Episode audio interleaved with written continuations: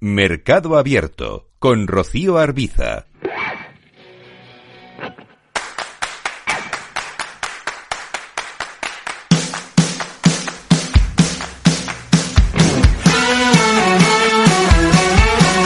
Vamos ya con el cierre de la sesión en la Bolsa Española, una jornada en la que el IBEX termina muy plano, apenas con una subida del 0,07% en 8.331 puntos. Carlos Ladero, analista de GPM. ¿Qué tal, Carlos? Buenas tardes.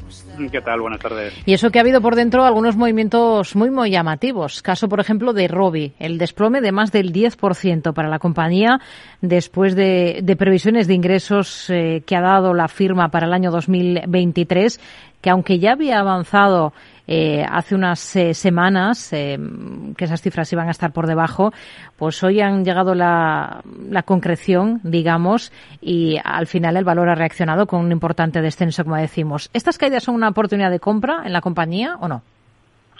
Pues yo creo que todavía no.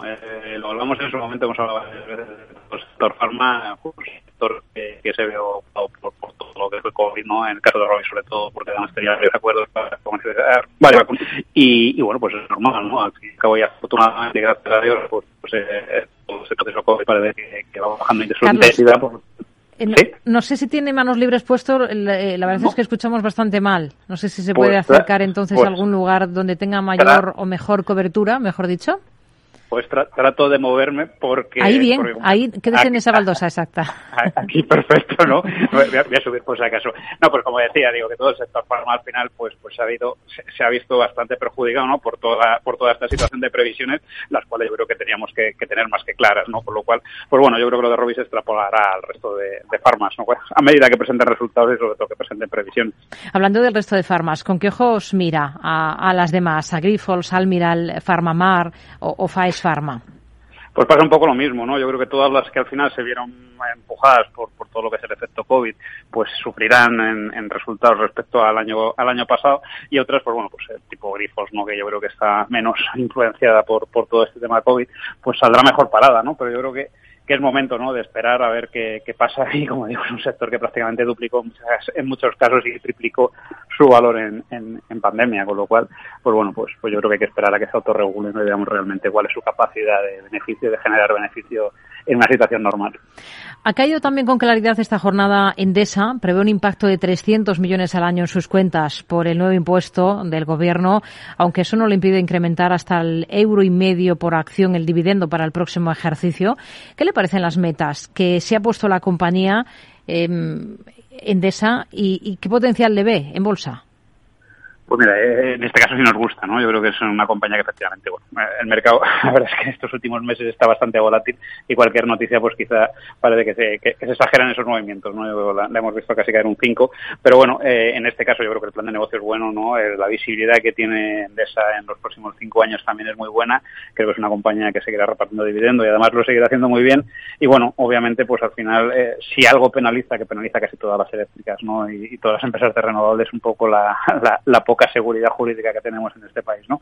Pero bueno, yo creo que lo va a compensar con, con, eh, fuentes de financiación de, de, su, de sus negocios fuera de España y, y, en este caso sí que creemos que nuestras caídas son oportunidad de ir añadiendo. Hmm. Y a Mafre, como la ven, sabemos que va a sumar 400 euros a la extra navideña de sus 10.000 empleados en España a nosotros las aseguradoras nos gustan. Desde el momento que empezaron a subir tipos, eh, empezamos a tener aseguradoras, ¿no? Yo creo que al fin y al cabo era su gran lastre, ¿no? Durante todos estos años, tipo cero, las aseguradoras sufren bastante, ¿no? Pues, pues en esta situación yo creo que es el, momento de tenerlas y seguir teniéndolas, ¿no? Nosotros las seguimos teniendo en cartera y mientras veamos unos tipos y, bonos a estos niveles, pues yo creo que es una, una, buena, una buena acción para tener en cartera. Hmm. Eh, se sigue hablando mucho de, Indra. Eh, la idea de separar la compañía en dos, ¿cómo la ve? ¿Qué pros y qué contras tendría? Pues bueno, eh, pero yo entiendo que lo que tratarán de hacer es, es, vender una de las partes de las divisiones, ¿no? Al fin y al cabo, como todos sabemos, detrás está Amber, ¿no? Que es un fondo que al final se dedica precisamente a estas cosas, con lo cual yo creo que, la operación es más, más de, de sanear más la compañía que, que, que, a nivel estratégico, ¿no? Entonces, bueno, pues veremos. Es eh, una compañía que hasta que no veamos que el management de la compañía empieza a ser aceptable y que detrás sigue siendo un fondo, ¿no? El que, el que parece que manda, pues estaríamos siempre fuera. Hoy aquí en Capital Radio, Raúl de la Torre, responsable del sector TIC en comisiones obreras, hablaba precisamente de esta eventual operación que se podría estar fraguando en Indra. Vamos a escucharle. Claro, para Amber es una operación redonda. Compro a, un valor que que la acción, el título de acción está bajo, vendo, saco dividendo y, me, y consigo una plusvalía enorme, pero lógicamente quien pierde, pues eh, somos las personas que trabajamos en la compañía. Más títulos, más valores. AENA, Societe General, ha recortado hoy el potencial del gestor aeroportuario desde los 140 a los 130 euros por acción.